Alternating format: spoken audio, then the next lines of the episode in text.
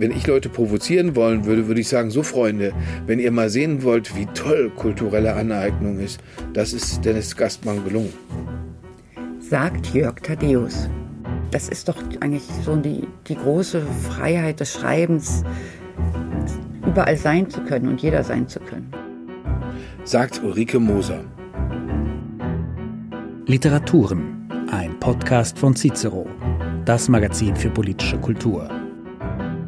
Endlich wieder Buchmesse in Leipzig.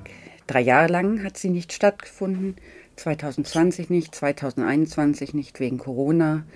Und im vergangenen Jahr hatten sich die großen Verlagsgruppen kurzfristig zurückgezogen, auch begründet mit Corona-Risiken.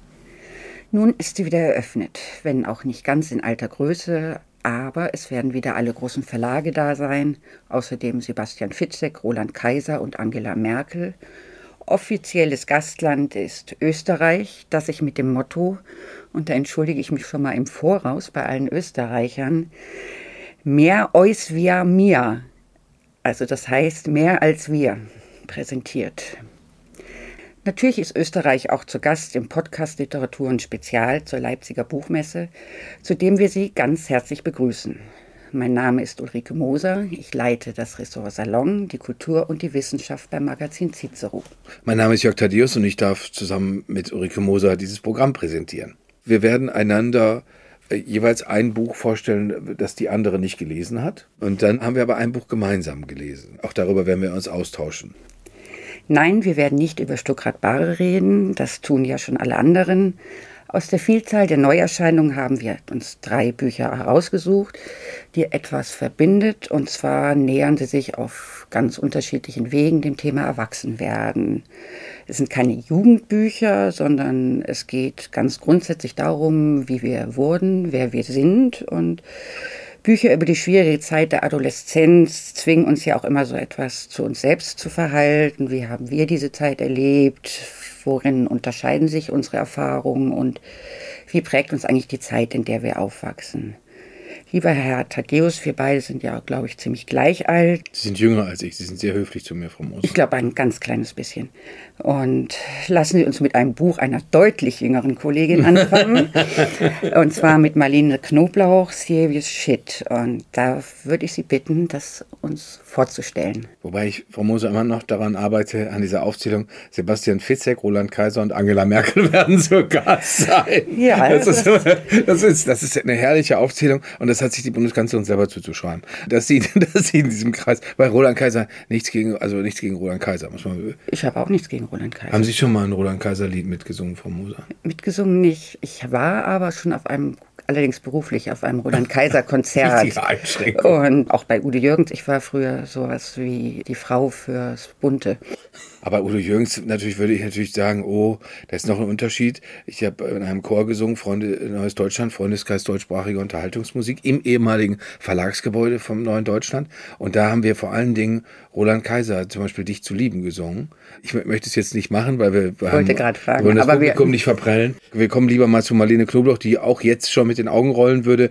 Denn wie Sie gesagt haben, Frau Moser, sie ist 29 Jahre alt. Sie hat in Berlin und Tel Aviv studiert, äh, deutsche Literatur, Medienwissenschaften und Philosophie. Sie hat die Deutsche Journalistenschule abgeschlossen. Da wissen wir beide auch, das ist mit die beste Einrichtung. Also wenn wir Henry Land Schule noch dazu zählen, da wird man nicht so mal im Vorbeigehen genommen. Jetzt ist sie seit 2021 bei der Süddeutschen Zeitung bei Kultur und Medien. Wenn ich das richtig weiß, heißt dieses Ressort so. Das heißt, da ist sie an der Seite von zwei sehr spektakulären Leuten. Alexander Gorko, äh, der äh, zuletzt selbst einen herrlichen Roman vorgelegt hat, 2021, Die Kinder hören Pink Floyd und Laura Herr Erdreiter. Das ist auch eine sehr meinungsstarke und, und vor allen Dingen auch brillante Frau. Mit denen hängt sie da zusammen und das merkt man nach meiner Meinung auch ihrem Buch an, Serious Shit, dass das nicht irgendwer geschrieben hat, sondern dass das, dass das feinste Ware ist. Vor allen Dingen, was die Sprache angeht, finde ich das ganz, ganz überzeugend. Und ich muss zugeben, dass ich in mir da doch der ältere Mann zuerst regt mit seinen unangenehmen Vorbehalten, so wie, ja, ja, was soll dabei rauskommen? Äh, Wenn so ein junges Ding Bilanz zieht über ihr junges Leben. Das würde ich mir nicht zu eigen machen, Frau Moser. Dass ich, das, ich, würde, ich würde zu Ihnen sagen, dass Sie ein junges Ding sind, aber ich würde niemals, ich würde niemals das zu einer Frau wie Marlene Knobloch sagen, die, wie ich weiß, im persönlichen Kontakt sehr, sehr angenehm, sehr interessiert und sehr neugierig ist. Und das wundert einen dann auch nicht mehr, wenn man liest, was sie da schreibt. Es geht ja darum, dass sie, dass sie sagt, so wie Sie es vorhin schon gesagt haben, Frau Moser, dass sie sagt, mein Gott, plötzlich ist die Lage so ernst. Plötzlich merken wir, dass äußere Umstände wie die Pandemie, wie wir aber vor allen Dingen der Krieg gegen die Ukraine auf unser Leben, auf unser junges Leben einwirkt, wo wir bisher mal gedacht haben, wir sind komplett mehr oder weniger die, ja, die Schmiede unseres Schicksals. Das wollen, glaube ich, viele in der Generation beim besten Willen nicht als liberales Credo verstanden wissen. Aber es, es geht darum, wir, wenn wir sagen, so und so mache ich das, dann läuft das auch so und so. Und das passiert ja genau zu einem Zeitpunkt für sie, wo sie eigentlich dachte, jetzt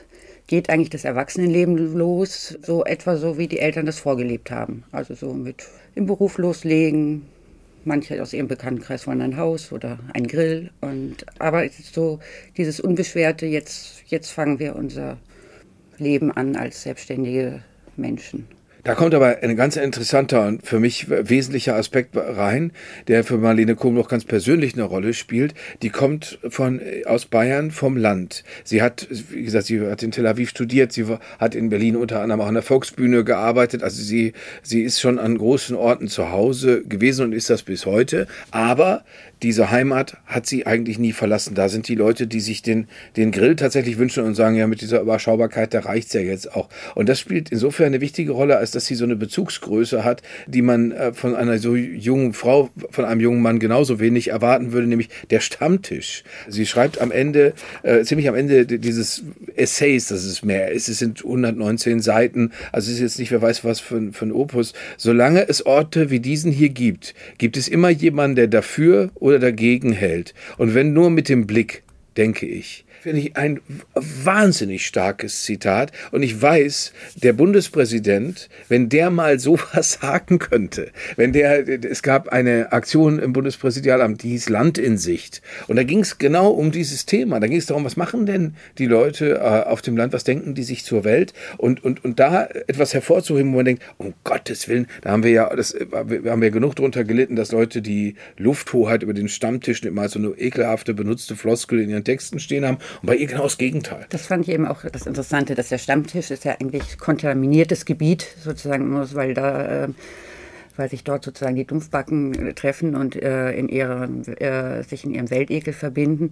Und dass sie sozusagen als, als junge Frau gerade diesen Ort so hervorhebt und eben auch gerade die Vielschichtigkeit der Gespräche, das hat mir auch gut gefallen, zumal ich äh, auch selbst eine leidenschaftliche Kneipengängerin bin. Und sie beschreibt ja auch das Fehlen der Orte. Also wo lernt man eigentlich Menschen oder wo spricht man überhaupt mit Menschen, die nicht sozusagen diesem immer gleichen Umfeld, in dem man sich im Alltag bewegt, trifft. Und äh, ich würde sagen, der Stammtisch oder, oder, oder die Kneipe ist halt so ein Ort, wo, oder eine der wenigen Orte, wo man mit Leuten ins Gespräch kommt, die nicht in dieser Blase sich bewegen wie man selbst. Und die Blase, die schildert sie, finde ich auch sehr eindrücklich, wo sie, wo sie äh, so ein Partyspiel auf einer äh, Berliner Party für Millennials, also für Leute, die um die 30 Jahre alt sind, beschreibt, wo jeder so einen Zettel hat, ja und nein. Und, und man macht im Prinzip unter in einer kleinen Gruppe eine Art Meinungsumfrage, wer hat schon mal Sex mit mehr als drei Leuten gehabt, hihihi, alles lustig, so beschreibt das Marlene Knobloch. Und dann, wer hat schon mal rechts der SPD gewählt. Und da, da erwarten eigentlich alle, dass da, dass da nur Neins anschließend in dem Hut sind. Und, und sie selber ist da schon so provokant und sagt, ja, wer weiß, ne? vielleicht könnte es ja auch ein bisschen anders sein. Und da, da sind wir wieder beim Stammtisch, weil natürlich am Stammtisch, da wo sie gerne sitzt, wo ihre Eltern äh, wahrscheinlich auch gesessen haben, sitzt eben sowohl der Mann von der CSU, der die Wahlen da immer gewinnt, als auch der traurige, äh, also tränenäugige Sozialdemokrat, der natürlich immer ganz, ganz bitter Alter äh, verliert.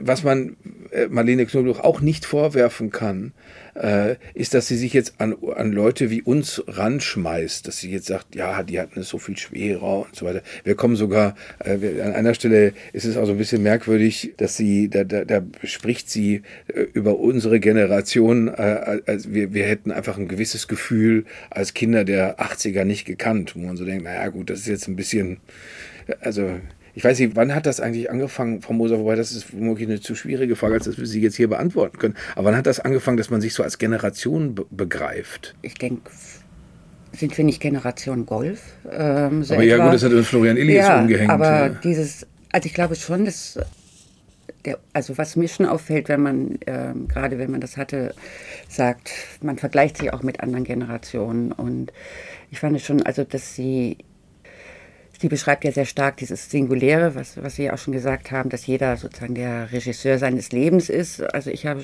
schon eher die Erinnerung, dass wir eher in so Grüppchen unterwegs waren, die auch so sich stark voneinander abgegrenzt haben, ob jetzt Punk oder äh, Öko oder Popper und ähm, dass, dass es wir viel mehr so in so Kleingruppen ähm, da unterwegs waren. Aber wir haben die Katastrophe, das ist ja das, was sie jetzt sagt. Sie sagt, jetzt plötzlich tritt, tritt da was in unser Leben und wir stellen fest, mein Gott, uns war gar nicht bewusst, wie, wie schwierig das Leben sein kann oder was von außen kommen kann. Was sie auch beschreibt, letztendlich ist tatsächlich, ja, wie soll man es nennen, so, so, ein leicht dekadentes Lebensgefühl. Sie, sie sagt an einer Stelle, warum gehen wir da immer an die dicken Dinger, an die, an die Moralfragen ran und kümmern uns aber nicht, also sind das, sind das die richtigen Feinde?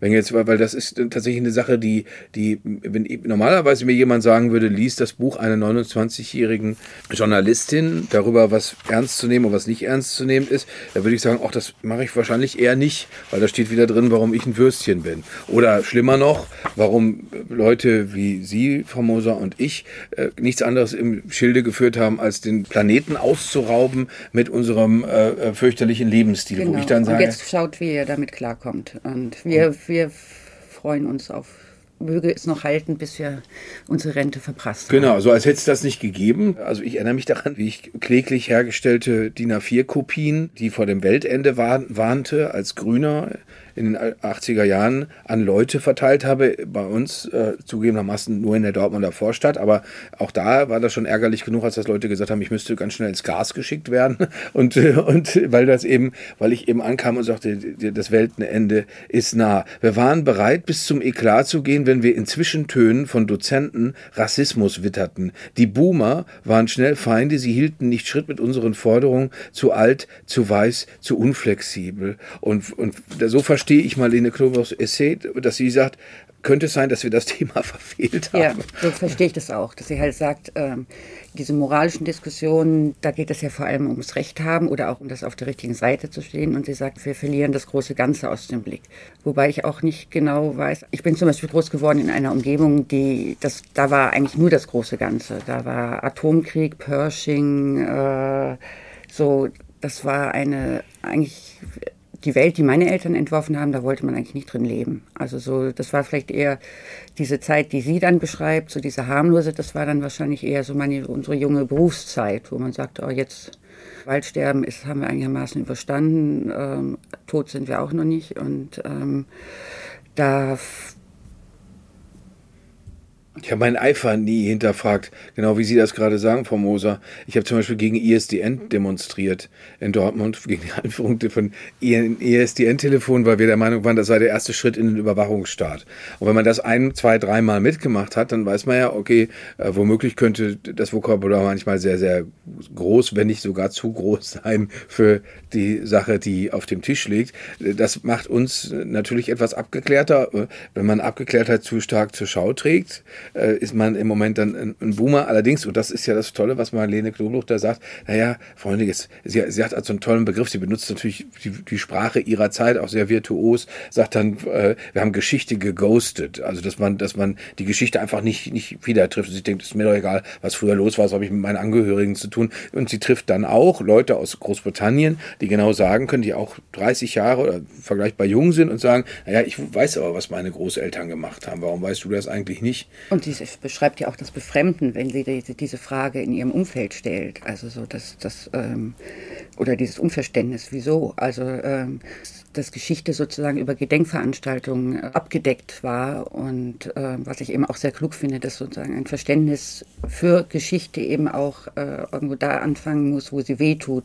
und wehtut eben, was mit der eigenen Geschichte zu tun hat. Und ich glaube, das ist ein guter Zugang. Das ist, also sie sagt an einer Stelle, und das könnten wir beide uns jetzt nicht erlauben, Sie wissen aus eigener Erfahrung, glaube ich, von zu Hause, wie das ist, wenn man jungen Leuten sagt, wie sie das zu sehen haben, wie, mit, mit, was für einer großen Willkommenheit das empfangen wird, diese, diese Botschaft. Und äh, ich persönlich kann es mir aber auch vorstellen, deswegen würde ich davor zurückschrecken. Aber Marlene Knobloch schreibt mit jedem Recht, wir müssen uns für die Politik interessieren, nicht umgekehrt und etwas fundamentaler. Es muss nicht gleich die Politik sein, wir müssen uns für den anderen interessieren. Und das finde ich, finde ich so fabelhaft, dass sie das aufschreibt, weil sie, weil ihr eine ganz andere Autorität zuwächst als junger Frau, wenn die an die jungen Leute sagt, Freunde, interessiert euch bitte mal für die anderen. Interessiert euch für Politik sowieso und erwartet nicht, dass euch das äh, so mundgerecht in einer äh, äh, veganen Bowl rübergereicht wird, dass ihr es auch genießbar findet, sondern entweder ihr interessiert euch dafür oder nicht. Ich, mir fiel dabei sogar ein, da würde Marlene Klobach jetzt, glaube ich, mit den Augen rollen, wenn ich das so sagen würde, aber es gab die Abschlussrede von Barack Obama in Chicago, als er aus dem Amt schied und wo er ge gesagt hat, die Demokratie, vergesst das bitte nicht. Die Demokratie muss immer wieder neu erkämpft werden. Das heißt, jeder von euch, der jetzt jung ist, äh, kämpft entweder dafür, setzt sich dafür ein, sagt Marlene Knobloch an einer Stelle auch, warum ist eigentlich keiner in den Landräten, in den Rathäusern, warum sitzt da keiner, warum, warum interessiert sich dafür keiner? Also Obama sagte, ihr müsst, und das, das verstehe ich fast gleichlautend bei Marlene Knobloch, ihr müsst euch interessieren oder wir lassen es. Und wenn ihr euch nicht dafür interessiert, wer die wirklichen Gefährder sind, auch das habe, glaube, könnte ich jetzt am Text versuchen nachzuweisen, Moser, dass sie, dass ihr auch sagt, naja, wenn ihr euch nicht klar ist, dass zwischen einem Dozenten, der irgendwas sagt, was euch nicht gefällt, wo, wo ihr dann Rassismusstempel drauf drückt, und Wladimir Putin, dass da ein riesiger Unterschied ist, dann, dann, dann, ja, dann ist euch nicht zu helfen. So, das ist jetzt Thaddeus Interpretation von Marlene Knobloch. Und sie sagt halt auch, was ich entscheidend finde. Sie sagt, es gibt kein Recht darauf, dass, äh, dass es nicht weh tut. Also das heißt, wenn ich mich entscheide oder äh, ich kann nicht sozusagen alles gleichzeitig haben, Work-Life-Balance, äh, mein, ähm, meine geschützte private Welt und ähm, wenn ich mich für außen öffne oder was verändern will, muss ich eben damit auch rechnen, dass, dass es weh tut, dass es mich einschränkt, dass ich eben nicht mehr selbst Regie führe, sondern eben auch, dass es auch Folgen hat.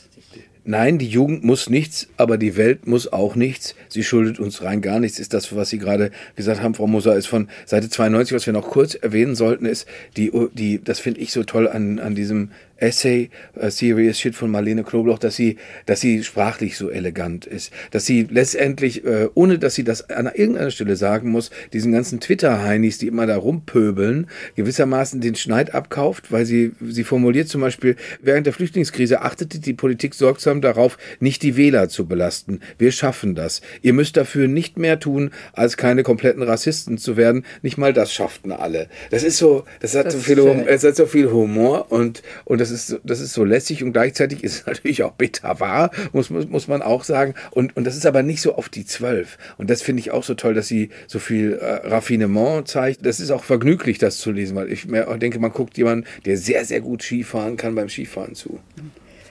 Ja, also sie ist eine elegante und eben auch das äh, humorvolle Schreiberin. Und gerade eben ein, ein, ein Humor, der sich eben in der Betrachtung der eigenen Generation auch niederschlägt. Natürlich sagt sie auch, wir sind die erste Generation, die nicht mehr beneidet wird für ihr Jungsein, sondern äh, wo alle sagen, oh Gott, ihr habt schwere Zeiten von euch. Stimmt das ja immer?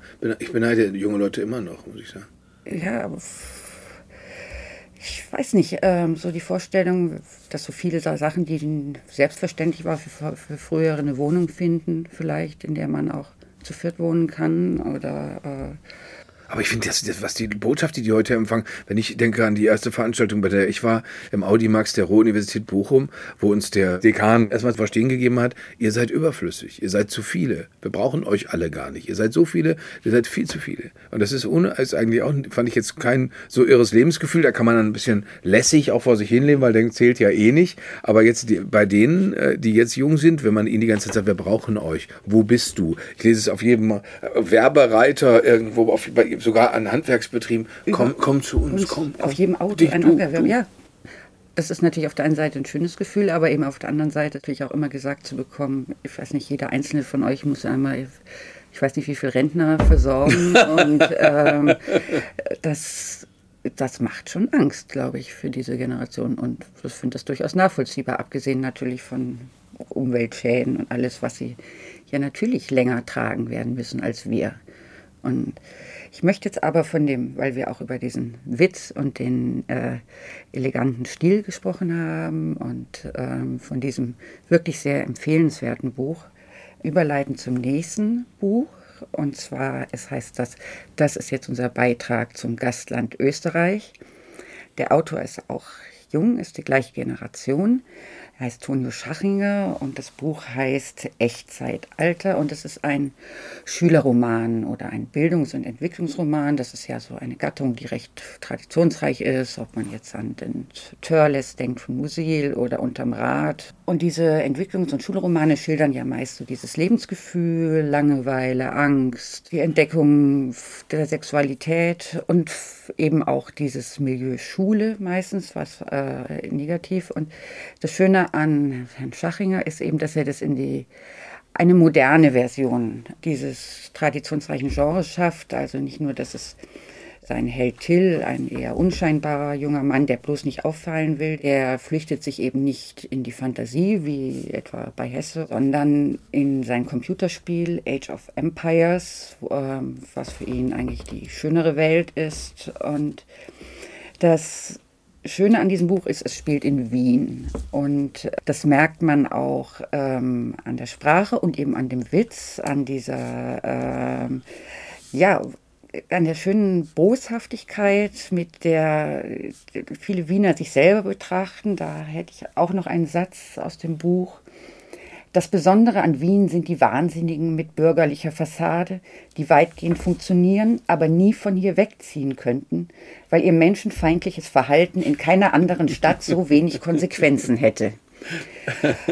Und auch diese Schule als Schauplatz ist, es ist ein Elite-Gymnasium, das Marianum, ist, äh, aber nicht, weil die Ansprüche dort so hoch wären, sondern weil ist es ein Elite-Gymnasium, sondern weil äh, das Schulgeld so hoch ist, 600 Euro. Und, und dort sind Kinder von äh, der Oberschicht, die genau wissen, dass es eigentlich nur drei Berufe gibt, nämlich entweder, oder drei Studiengänge, nämlich entweder Medizin, Jura oder BWL und die sich mit elf schon so anziehen, wie sie es den Rest ihres Lebens tun werden, nämlich mit Polohemden und die äh, rebellieren eigentlich. Das einzige Zeichen ist, den Pulli einfach vielleicht mal quer über das Hemd zu äh, knoten statt waagrecht. Und dieses Buch lebt halt sehr schön, äh, also erstmal von dieser Atmosphäre. Sie hat eben neben Till noch eine ganz andere Hauptfigur. Das ist der Herr Dolina, Lehrer für Deutsch und Französisch und eine antiquierte Figur mit einer ausgesprochenen Boshaftigkeit und sadistischen, also für die Schüler, die vergleichen entweder mit Lord Voldemort oder mit Sauron. Und, und ähm, also er verbietet den Schülern eigentlich alles, schlechte Leistungen, sie sollen keine Wahlkurse nehmen, damit sie nicht mit anderen Schülern in Kontakt kommen. Und wer einmal sich gegen seine Regeln verstößt, kann damit rechnen, bis zu zwei Wochen jeden Nachmittag nachsitzen zu müssen. Und ähm, über die Fragen, wie man Türen richtig öffnet und schließt, zu schreiben. Und vor allem sein pädagogisches Konzept ist ähm, in der Literatur ist so, also nichts aus dem 20. Jahrhundert. Ähm, eigentlich hört für ihn die Literatur auf mit, ähm, ja, eigentlich mit den Wortzerstörern ab Büchner. Also alles, was danach kam, lohnt sich eigentlich nicht mehr. Und das ist ganz wichtig, also ähm, alles, was durch Reklamhefte als Literatur geadelt ist. Und er versucht, sie ihnen näher zu bringen auf eine gewisse Weise, indem er fragt immer ab, ähm, um zu klären, ob die das Buch gelesen haben. Zum Beispiel äh, möchte er wissen, Adalbert Stifter, Brigitta, wie viele unterschiedliche Bäume oder Tiere befinden sich im Garten des Majors? mit solchen Fragen testet er, ob das Buch wirklich gelesen ist. Ähm, und diese Figur ist halt einfach auch so eine starke Figur und auch die macht auch verständlich, warum Schule so ein Angstort sein kann. Ich weiß nicht, haben Sie noch so ähm, Lehrer erlebt, die einem wirklich so das Leben zur Hölle machen konnten? Anders, Frau Moser, nur weil wir hier so schön zusammensitzen, bekenne ich Ihnen das. Die erste, die aufregendste Frau meines Lebens lange Zeit war äh, Ulrike Götz. Äh, das war meine Mathelehrerin. Die war, die kam na, aus meiner heutigen Theorie kam sie als Referendarin, das heißt, das war eine so zehn Jahre Altersunterschied. Aber ich fand sie so dermaßen aufregend, die war die Quintessenz äh, von von von Erotik für mich damals. Und äh, deswegen hat mich das sehr mitgenommen, das weil ich stand in Mathe zwischen fünf und sechs. Und wenn ich wieder eine sechs bekam und darüber bedauerlicherweise weinte, äh, dann hat sie mich in den Arm genommen. Und ich hatte dann schon nachher überlegt, ob ich das absichtlich herbeiführen sollte, dieses Heulen, aber daraus erkennen Sie, ich hatte jetzt nicht, ich war nicht zerfressen von Angst. Ich war aber von vielen von denen genervt. Also das, weil dass man da hingehen musste, das störte mich, weil ich bin insofern gerne zur Schule gegangen, als dass äh, man da Leute traf.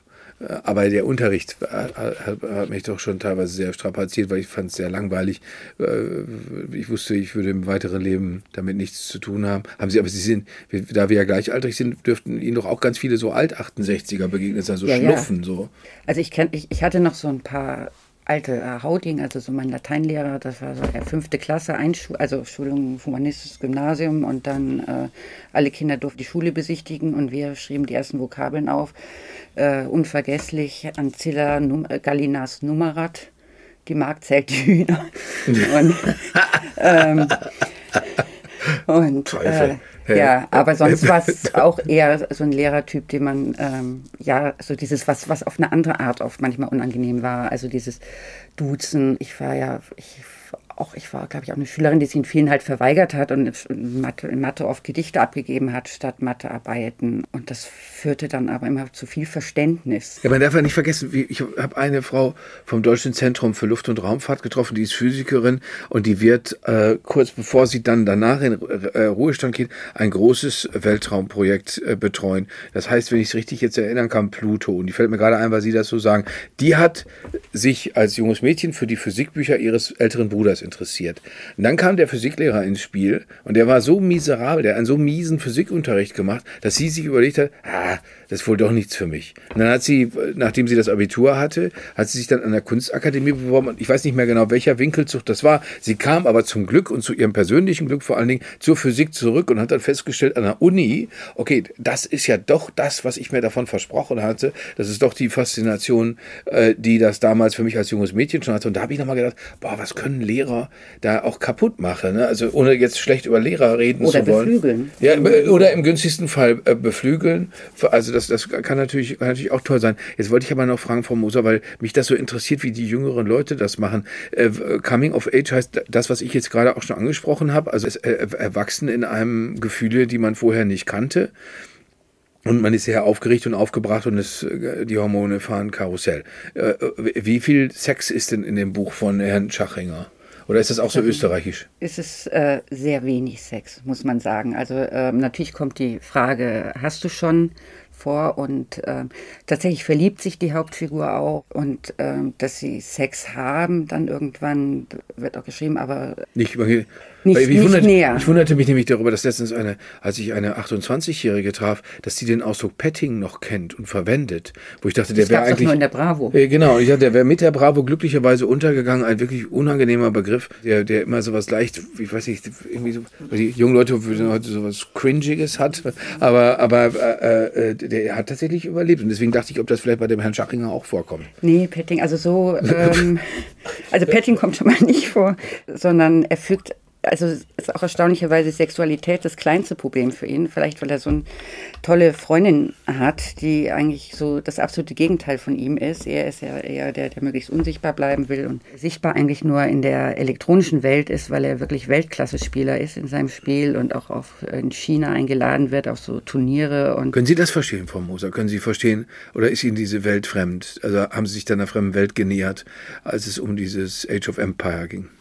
Teils, teils. Also ähm, das ist tatsächlich so die Passagen, die ich etwas langatmig etwa fand, weil es sehr ausführlich ist und ich die Faszination zwar so vom Kopf her verstehen kann, aber nicht, nicht, nicht nachempfinden kann. Ich kenne es zwar, mein Sohn ist ein Zocker, ähm, wahrscheinlich wie alle Jungs in dem Alter, und, aber äh, als schlechte Mutter habe ich mich damit nie näher befasst. Ähm, man sollte sich ja eigentlich, man sollte sich eigentlich daneben setzen und gucken. Was genau, wie man auch sagen sollte, das ist ja ein sehr interessanter Pornofilm, den du da ja. guckst. Guck mal, äh, sogar ja. ein wenig Handlung ist drin. Äh, äh, das, das, ist doch, wieso sollte man das? Sollte man das wirklich als, finden Sie, als. naja, das heißt doch immer, man sollte im Blick haben, ob die da irgendwelche Gewalt. Es gibt, Sachen angucken. Es gibt ganze, ganze Universen, wo ich, die ich überhaupt nicht gewillt war, mit meiner Mutter zu besprechen. Wo ich sehr froh war, dass sie sich da rausgehalten hat. Aber sie, also wie gesagt, ganze Themenbereiche, wo ich dachte, die gehen nun, wenn die irgendjemand nichts angehen, dann meine Mutter.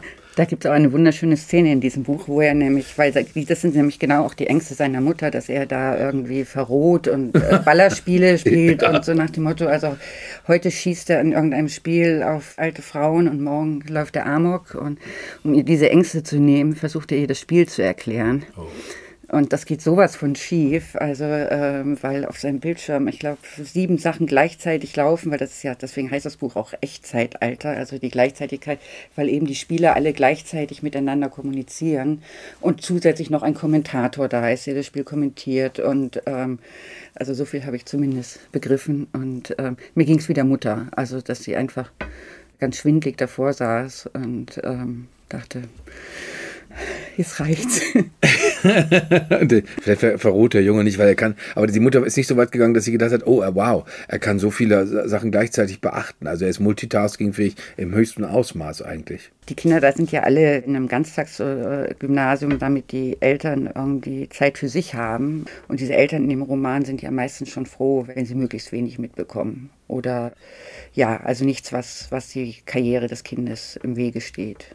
Ich habe übrigens schon mal von einer Mutter gehört, dass der Sohn ihr zu viel erzählt hat. Der hat seine ganzen Affären äh, farbigst geschildert und die Mutter sagte, ach, das, ich freue mich über dieses tolle Verhältnis, das wir haben, aber manches ist doch too much information, das möchte ich eigentlich alles so genau gar nicht wissen. Das ist merkwürdig, ne? Also bei äh, teilweise diese Vertrautheit, also die es heute so zwischen Eltern und Kindern gibt, die undenkbar eben, was ich auch gesagt habe, mit, mit der eigenen Mutter äh, über Sex zu reden oder über Sorgen, das wäre mir nie in den Sinn gekommen. Also das, dazu. Lesen Sie denn Tonio, haben Sie Tonio Schachinger so gelesen, Frau Moser, als würde, als würde der Ihnen Sachen sagen, die Ihnen Ihr Sohn nicht erzählt? Als würden Sie dadurch, würde Ihnen dadurch ein Lebensraum vertraut gemacht, den Sie eigentlich normalerweise nicht betreten Nein, dürfen? Nein, ich glaube glaub eigentlich nicht, weil also diese, erstmal dieses Spiel ist ja ein ziemlich bekanntes und, und, und auch anerkanntes. Also ich glaube nicht, dass man damit sozusagen in die Darkrooms der Zockerwelt geführt wird. Und dann ist das Milieu natürlich schon auch recht speziell. Also dieses Elitäre da und eben auch, äh, ja, also diese Kinder, die halt nach der Schule nach Hause gehen und was weiß ich, der Nachname des einen Kindes prangt an jeder zweiten Baustelle und ähm, das Kind des anderen denen gehören Palais an dem dem Platz und die dritte Mutter designt irgendwelche äh, Kunstgalerien. Aber das ist eben auch der Reiz dieses Buch. Also diese völlig ähm, in sich geschlossene und, und, und gleichzeitig aber eben auch so wienerische Welt. Das klingt wahnsinnig interessant, muss man sagen. Vor allem, weil zu dieser Welt kann man ja nicht so wenig nicht Zugang haben, zu der Welt der, der Elite-Kinder, wo dann die Frage ist, es gibt diesen englischen Ausdruck Spoiled Rich Kids, sind die nach ihrer Meinung verdorben fürs Leben? Weil sie nicht wissen oder weil sie keinen, den, den Gegenwert der Dinge nicht kennen? Ich glaube, ich habe neulich mit ein Interview äh, gelesen mit Herr Rossmann, heißt er doch selbst. Der Dirk Rossmann, Rossmann ja. Ja, genau. Und der sagte, klar, Reichtum, man muss schon reich werden wollen und so, aber er sagte, er hält es für völlig bekloppt, einen 18-Jährigen einen Porsche vor die Tür zu stellen, weil sie dann eben auch kein Gefühl für den Wert entwickeln. Finden alle doof außer dem 18-Jährigen. Ja, nee, ich kenne auch keinen, der was dagegen hätte. Bei mir wäre es wahrscheinlich ein Pferd gewesen oder, aber das, ich meine, das gab es das, gab's das bei Ihnen nicht, dass dann ab mit 18 auf einmal die, die Mädchen im weißen Golf fuhren und. Nein. Aber das ist, ist halt, da in der Beziehung hat es Vorurteile, wenn man in Dortmund an ein äh, Gymnasium geht, wo sogar die anderen Gymnasien, wenn man auch zur Abiturfeier auf den Platz kommt, alle Assis, Assis, Assis rufen. Also so war das bei uns leider und deswegen, dass äh, niemand fuhr weißen, einen, einen weißen Golf. Also womöglich stand irgendwo bei den Eltern ein altes Auto rum und das, das kriegte man dann. Aber ich denke mir, ich äh, erinnere mich, dass mir eine, eine sehr, sehr linke Politikerin, äh, sehr sympathische Frau, hat mir beschrieben, dass sie die Sehnsucht danach hatte, an ein, an ein strenges Internat zu kommen. Also sie wollte gerne eine Schuluniform tragen und sie wollte gerne, sie wollte gerne da in so, in so einem Raum sein, wo alles klar ist, wo alles geordnet ist, wo man, äh, diese Politikerin ist auch äh, äh, später von so einer hochbegabten Stiftung gefördert worden und sie, sie, sie hatte Sehnsucht danach, dass man da alles auf die Bildung, auf, die, auf Dazulernen sich äh, konzentrieren kann, fokussieren kann, weil sie selber aus so einem totalen Sponti-Haushalt kommt. Mhm. Also ihre Mutter hat sehr spät im Alter, nachdem es ganz viele Schwierigkeiten mit Drogen gab, hat die Mutter spät im Alter als, als berufliche Nachschulung sich zur Tätowiererin noch ausbilden lassen. Also diese, dieses Set, Setting das, war das. Das kann ich gut verstehen. Also ich, weil, ich meine, ich komme ja auch aus einer 68er Familie oder aus einer spät 68er Familie und es ist sehr schwierig, ja, so sei, seinen Weg zu finden, wenn, wenn man sozusagen eigentlich immer äh, offene Türen einrennt. Wenn sozusagen alles als Freiheit durchgeht. Also ob man jetzt ein Jahr die Schule schwänzt oder mit 15 auszieht oder äh, auf dem äh, Fensterbank Cannabis zieht oder äh, äh, es ist so und man fühlt sich auch ein bisschen betrogen, also so um die, Re äh, um die Rebellion. Also wie, wie will man gegen Eltern rebellieren, die Frösche über die Straße tragen und gegen Pershings äh, demonstrieren und so. Das ist immer so, das Interessante war dann zum Beispiel in meiner Familie immer, das waren so, äh, so am Anfang so die kleinen Rebellionen. Also so, ähm, mein Bruder hat zum Beispiel keine Autos bekommen. Wir sollten ja geschlechterneutral aufwachsen und sondern Puppen bekommen und äh, was dazu führte, dass es dann Ärger in der verwalteten Kinder. Er hat dann überall in den Läden Panzer geklaut. ja, das ist sowas kommt von sowas, möchte ja. man sagen. Und ich habe mir immer eine Barbie gewünscht. Das war für meine Eltern ging natürlich gar nicht. Dieser Atombusen. Ja, nein, das war ein Frauenbild, was natürlich unakzeptabel war. Und als ich dann aber irgendwann halt so verzweifelt war, weil alle eine Barbie hatten, haben dann meine Eltern den den Notausgang genommen und haben eine Bekannte gebeten, äh, mir die Barbie zu schenken, weil sie nicht das Gesicht verlieren wollten. Aber das war natürlich eine, deren Beine man nicht knicken konnte. Äh, äh, das war mir gar nicht klar, dass man die, normalerweise die Beine der Barbie, kann man der bei den guten Barbies die Beine knicken? Oh ja, dann können, ah, ja, dann können okay. sie nämlich auch auf dem Barbie-Pferd sitzen. Und da. Und damit sind wir doch dann im Thema, dass man, dass dann endlich alles gut ist. Aber ich, ich weiß nicht, Frau Moser, es ist, äh, er, wir sagen, dass Tonio Schachinger ein, ein gutes Buch geschrieben hat, aber äh, über das Coming of Age, auf Alter, aber sie, sie, sie würden das Bessere schreiben, Frau Moser, habe ich das Gefühl. ich komme drauf zurück. Zumal, zumal Barbie, das scheint so eine wichtige Rolle zu spielen, eine Kollegin von mir ist deswegen enttäuscht von der Wiedervereinigung, weil sie, sie wohnte in, in, in, in Leipzig und dann war sie froh, dass die Mauer fiel als kleines Mädchen, weil sie sich dachte, hurra, äh, jetzt kann ich dem Barbie-Club beitreten, hat da hingeschrieben, wo man da offenbar hinschreiben konnte und hat nie eine Antwort bekommen. Und das war so im Kindesalter ihre erste Enttäuschung. Mit der Wiedervereinigung. Äh, mit der Wiedervereinigung und dem Kapitalismus. Die Wunderwelt einfach, wieder. ja, die Wunder, schwert bis heute. Das ist, ist, ist, ja, ist, ist ganz schrecklich, aber das, das, äh, da, da werde ich, glaube ich, mit prahlen, dass ich das weiß. Dass die Barbie, dadurch, dass man die Beine auf dem Barbie-Pferd sitzen kann. ja. Und apropos Reiten, Barbie-Pferd und also nicht Barbie-Pferd, sondern es geht jetzt um ein ganz anderes Reittier, ein ganz ungewöhnliches. Ähm, Sie haben ein Buch ausgesucht. Der Autor heißt Dennis Gastmann und das Buch heißt Dalé und um was für ein Reittier geht es da? Den, den Elefant, Frau Moser. Es geht um den Elefant. Wir lernen einen jungen Mann kennen. Und zwar, wenn man dann im Buch genauer nachguckt, stellt man, oder wenn man nachrechnet, stellt man fest, Es ist zwei Jahre nach der Unabhängigkeit Indiens, also Ende 40er Jahre. Das ist die Zeit, in der der, der Junge, äh, den wir kennenlernen, ist elf Jahre, später zwölf Jahre alt, der mit seinem Vater, sein Vater ist ein Elefantenführer, also weil, weil Elefanten benutzt worden sind als äh, Arbeitstiere in Südasien. Ich glaube, in Thailand gibt es das bis heute noch relativ stark. In Indien war das sehr stark, zumindest zu der Zeit. Und äh, gewissermaßen geht die Familie von dem jungen Mann äh, geht mit dem Vater auf Montage auf die Andamaneninseln, reisen die aus äh, mitten im Indischen Ozean. Vielleicht zuerst zu Dennis Gastmann. Dennis Gastmann ist ein toller Typ, muss man sagen. Der ist äh, 44 Jahre alt, aus Osnabrück äh, stammt er, hat in äh, Hamburg äh, Politikwissenschaft unter anderem studiert, war bei der Satire-Sendung Extra 3 in NDR Fernsehen Extra 3 ist die älteste äh, Satire-Sendung des deutschen Fernsehens.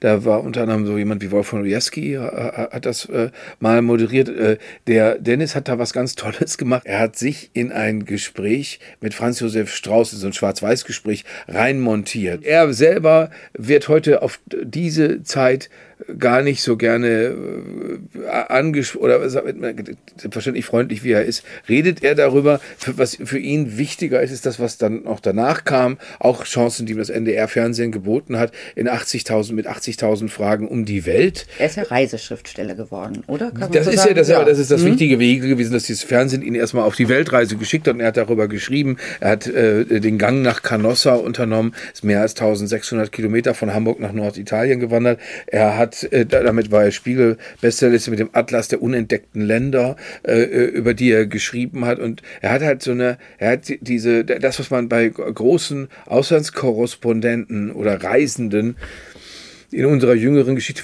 würde mir da immer so Gerd Ruger einfallen. Ich weiß noch, es gab so eine Gerd Ruger-Dokumentation, die ich gesehen habe. Da ist er irgendwo in Russland und sagt, da drüben stehen so Leute, die reden wahrscheinlich darüber, was hier in dem Ort los ist. Ich werde mal hingehen und fragen. Und dann geht Gerd Ruge dahin und fragt diese Leute irgendwas und die reden auch gleich mit ihm und so. Also eine, so, so eine ganz äh, ursprüngliche Annäherung und für das Buch, was Dennis Gastmann jetzt hier geschrieben hat, über den äh, Jungen, der seinem, äh, mit seinem Elefanten Dali, äh, äh, so, das, das gibt den, den Titel, äh, so befreundet ist, der da, da, musste er natürlich ganz viele Informationen zusammentragen und hat sich, hat längere Zeit auch auf, auf den Andamaneninseln äh, gewohnt und hat, hat, hat tatsächlich das wieder gemacht, was ich gerade aus dem Gertruge-Beispiel geschildert habe. Er hat Leute äh, angesprochen und was mich total verblüfft, trotzdem, auch wenn, wenn er das so gemacht hat und auch wenn Dennis Gastmann viel in der Welt herumgefahren ist, was mich total verblüfft ist, wie, wie, wie sehr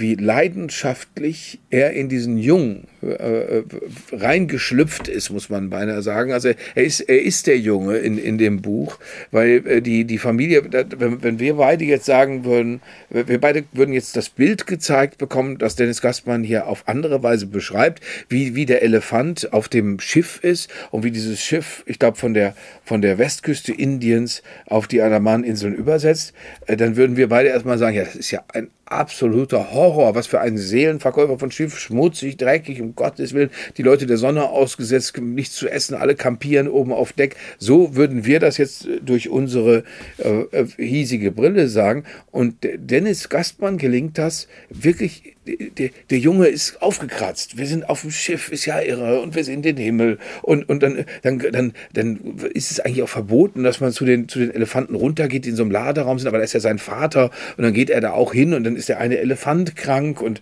und dann fängt man als Leser plötzlich an mitzufühlen und zu denken, ja, wieso ist jetzt der Elefant krank, was ist jetzt los und was passiert denn, wenn, wenn der jetzt stirbt, was dann auch geschieht. Äh, also ein, was geschieht auf diesen Wegen beschreibt er auch, was das, dass man nicht einfach nur einen Elefantenführerschein macht und dann ist man Elefantenführer und ja, mein Gott, bringt mir Elefanten, ich komme schon damit klar, sondern er, er, an der Stelle, wo die, der, äh, der Elefant des einen Führers stirbt, geht man halt total mit. Man denkt, oh Gott, das Leben dieses Mannes ist annähernd vorbei. Also er, er verliert seinen Lebensinhalt, er verliert seinen Lebenszweck und das äh, ist spektakulär. Das ist, wenn man einen Kampfbegriff drauflegen würde, äh, oder wenn ich Leute provozieren wollen würde, würde ich sagen, so Freunde, wenn ihr mal sehen wollt, wie toll kulturelle Aneignung ist, das ist Dennis Gastmann gelungen. Da komme ich gleich nochmal dazu, was mir jetzt zu diesem Elefanten noch so äh, auf dem Herzen liegt, ist diesen Elefanten, den er beschreibt, den gab es ja tatsächlich. Und es gibt ja auch ein grandioses Foto von ihm. Ähm, dieser Elefant hat ja tatsächlich, ähm, auf den Adaman gab es ja vorher keine Elefanten, die wurden ja tatsächlich dahin gebracht und, äh, und sie dienten ja, sie sollten schwimmen lernen, damit, sie zwischen, damit die, man zwischen den Inseln verkehren konnte, sozusagen auf dem ähm, Elefantenrücken. Und ähm, es gibt eben dieses, von diesem Elefanten so ein berührendes Foto, wo man ihn halb von unten sieht und dieses schwere, riesige Tier durch dieses durchscheinende hellblaue Wasser wie zu schweben scheint. Da hat Gastmann auch so ein einfach sehr poetisches Thema gefunden. Und er, ist, und, und er hält damit aber auch Schritt, weil daran könnte man sich ja auch tatsächlich äh, wirklich verheben, wenn man denkt, ich erkenne zwar die Poesie, ich kann sie aber nicht in Worte fassen. Und äh, am Anfang des Buches ist das, was Sie gerade äh, gesagt haben, Frau Moser, ja tatsächlich von Dennis so toll beschrieben, wie, wie, wie, wie, äh, wie der, der dieses riesige Tier schwimmt. Es gibt äh, auch andere Stellen, also wo man dann dazu lernt, warum Elefanten niemals rennen können, sondern eben nur traben, warum die auch nicht liegen sollten, weil sie, weil sie sich dabei tatsächlich durch ihr Gewicht äh, Teile, äh, also Sachen, Knochen brechen können, ihre Organe beschädigen können. Das lernt man alles am Wege. Das ist allerdings, äh, anders als ich es jetzt nahelege, ist es kein biologisches Lehrbuch, sondern es ist wirklich so, dass man, dass man diesen Tieren nahe kommt, dass man sich denkt, wow, also das, was, das, was man immer nur so ahnt und, und so, dass das, dass das, an welcher Stelle sind diese Tiere wirklich zart, wird ganz genau beschrieben, wo, wo, wo brauchen die Pflege, wo sind sie auch gefährlich, auch darum äh, geht es natürlich, aber vor allen Dingen, in was für ein Setting gehören die rein und was auch klar ist, wenn man das liest, weiß man, das äh, hat natürlich im modernen Indien auch nichts mehr zu suchen. Also äh, da, da, ne, da hat man Maschinen dafür, da hat man Geräte, da hat man zwar Roboter, aber, aber nicht sowas. Und äh, was Dennis Gaspar auch hervorragend gelingt, ist, dass er diese, diese Perspektive des, des elfjährigen Jungen die ganze Zeit auch beibehält. Also wie, warum erscheint wir erkennen, da äh, nähert sich der Familie ein Betrüger, der die, äh, ein, ein, ein großspuriger Angeber, der die Familie zu, letztendlich zum Ausreisen bewegt auf die Andamaneninseln. Äh, aber der Junge findet diesen Mann erstmal toll. Warum? Weil der, weil der ein offenes Auto hat, weil der so, weil der Prachtentfaltung um sich herum hat. Und deswegen ist das ganz fabelhaft. Ich habe mich gefragt, wie hat, wie hat, und ich habe ihn das auch an einer Stelle fragen dürfen, wie macht man das, wenn man sich komplett aus der Welt herausbewegt, wo es die eigenen Bezüge gibt, so wie bei uns jetzt. Wir sitzen in einem Raum, wir sind umringt von, von Zeitungen. Wenn wir auf die Straße gehen, wissen wir, wie höchstwahrscheinlich die Leute reden. Äh, und wir können uns jeden nächste Bewegung vorstellen und mindestens ausdenken in unserem Bezugsrahmen. Aber der Bezugsrahmen eines elfjährigen Jungen in Indien, Ende der 40er Jahre, wo, wie, wie, wie kommt man dann von da nach da nach da? Ne? Sie haben das ja eben auch erwähnt, dieses äh, Schlagwort kulturelle Aneignung. Aber dieses Buch zeigt ja eigentlich, wie, wie fruchtbar äh, das sein kann. Also, dass man, dass ein jemand mit an die Hand nimmt und, ähm, und eben einführt in, in die Welt. Und Adaman, wer kennt das schon? Ich meine, das so eine vor, weit vorgelagerte Inselgruppe äh, Indien ähm, und dann diese eben Kultur der Elefantenführer und und eben halt die Lebenswelt dieses elfjährigen Jungen. Also ich finde, das ist eigentlich auch ein großartiges Plädoyer dafür, sich eben darauf auch schreibend, also nicht nur lesend, sondern eben auch schreibend einzulassen äh, und, und, und den Horizont zu öffnen. Also nicht nur über eigene Befindlichkeiten zu schreiben und Erfahrungen, sondern auch, auch mal zu sagen, denn eben, das ist doch eigentlich so die, die große Freiheit des Schreibens, überall sein zu können und jeder sein zu können. Und ja, und, und gleichzeitig, und deswegen, ich könnte Ihnen nicht mehr recht geben, Frau Moser, ich sage das jetzt in einer großen Buchhandlung in Erfurt. Äh, vor, vor zwei Tagen sah ich Dennis Gassmanns Buch stehen und das sieht ja auch einfach schön aus. Und dann, äh, was steht denn da daneben? Und dann kommen wir auf das, was Sie gerade gesagt haben mit den Befindlichkeiten. Dann denkt man sich, ah, da hat wieder einer ganz tief in seinem Inneren selbst geprokelt und, und kommt dahin, wie düster alles für ihn in Deutschland ist und so weiter. Und denkt man sich, mh, äh, haben wir ja noch nie gehört. Was ist denn was könnte denn auf der Welt sonst noch so los sein? Das, wie gesagt, wir haben es vorhin am Beispiel von Marlene Knobloch beschrieben. Jetzt wird es einem aufs Auge gedrückt, während wir hier schön eine Tasse Kaffee trinken oder sagen, Mensch, was könnte ich denn mal am Wochenende backen? Äh, gibt es woanders, nicht so weit entfernt, Schützengräben, in denen Leute auf fürchterlichste Art und Weise Angst haben und womöglich sterben. Das, das gibt es in unserer Nähe. Wenn man Krieg mal rausrechnet, was machen denn Leute in Indien eigentlich so, worauf, wenn die Familie zusammen ist, worüber, was für Familiengeschichten erzählen die sich denn? Was machen Leute in Indonesien? 3000 Inseln, 267 Millionen Einwohner.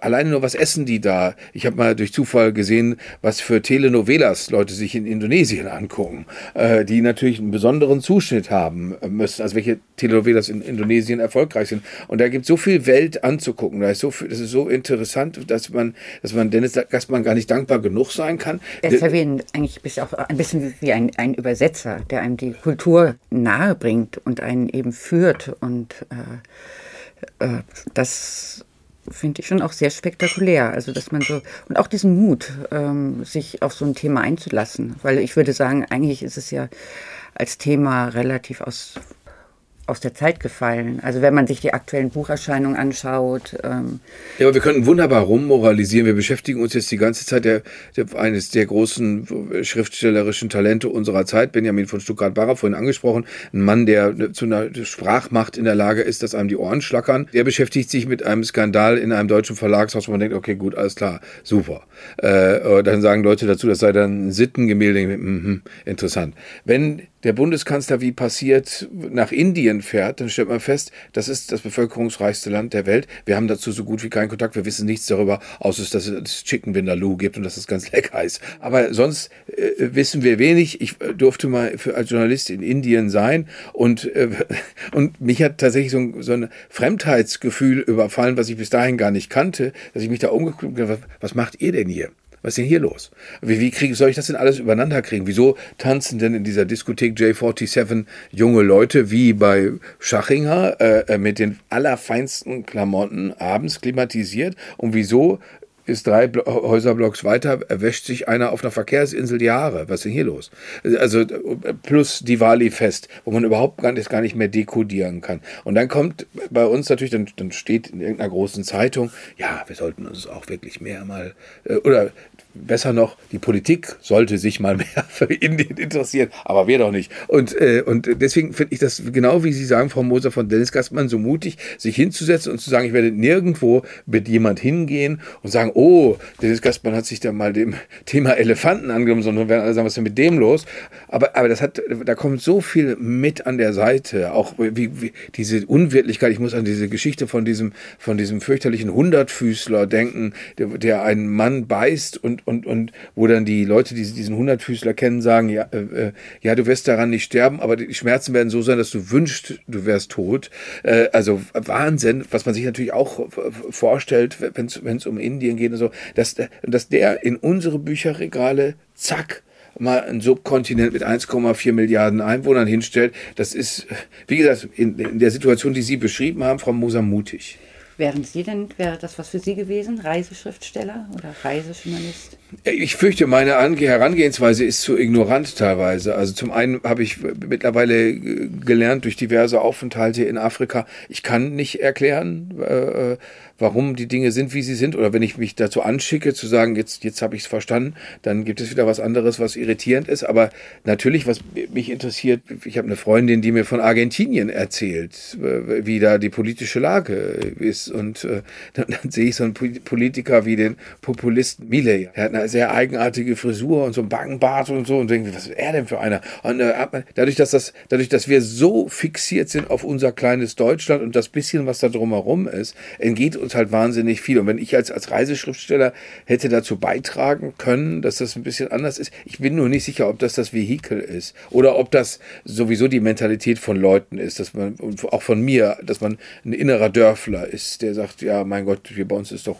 hier ist auch einiges im Argen, da muss ich nicht nach, äh, muss ich nicht nach Uganda fahren, um zu nee, sehen. Das geht wahrscheinlich den meisten Leuten so. Ich meine, selbst als Berliner merkt man ja schon, dass es schwer ist, den Kiez zu verlassen. Das ist ja schon berüchtigt. Also, äh, Und den Berlinern widerfahren Geschichten, wenn sie tatsächlich ja. mal ihre Stadt verlassen. Das, das, das, das, das gar nicht, äh, äh, das ist der Nabel der Welt, das wissen wir alles, aber, aber es, es gibt ja auch noch andere sehr, sehr zentrale Orte. Aber Reiseschriftstellerei, ich meine, die Frage ist, gewinnt man die Leute damit? Als ich aus äh, aus Indien wiederkam, habe ich gedacht, das muss, das muss doch Leute interessieren. Das kann doch nicht sein, dass es Leute nicht interessiert. Ich war fürs Radio dahin geschickt worden und äh, da habe ich ja festgestellt, nee, also na, ich habe mir so viel Mühe gegeben, ich wurde fast verkrampft vor Mühe, weil ich mir dachte, ich will, dass die das anhören. Ich will, dass unsere junge, es war ein Jugendsender, ich will, dass unsere junge Gruppe, äh, Zielgruppe das anhört.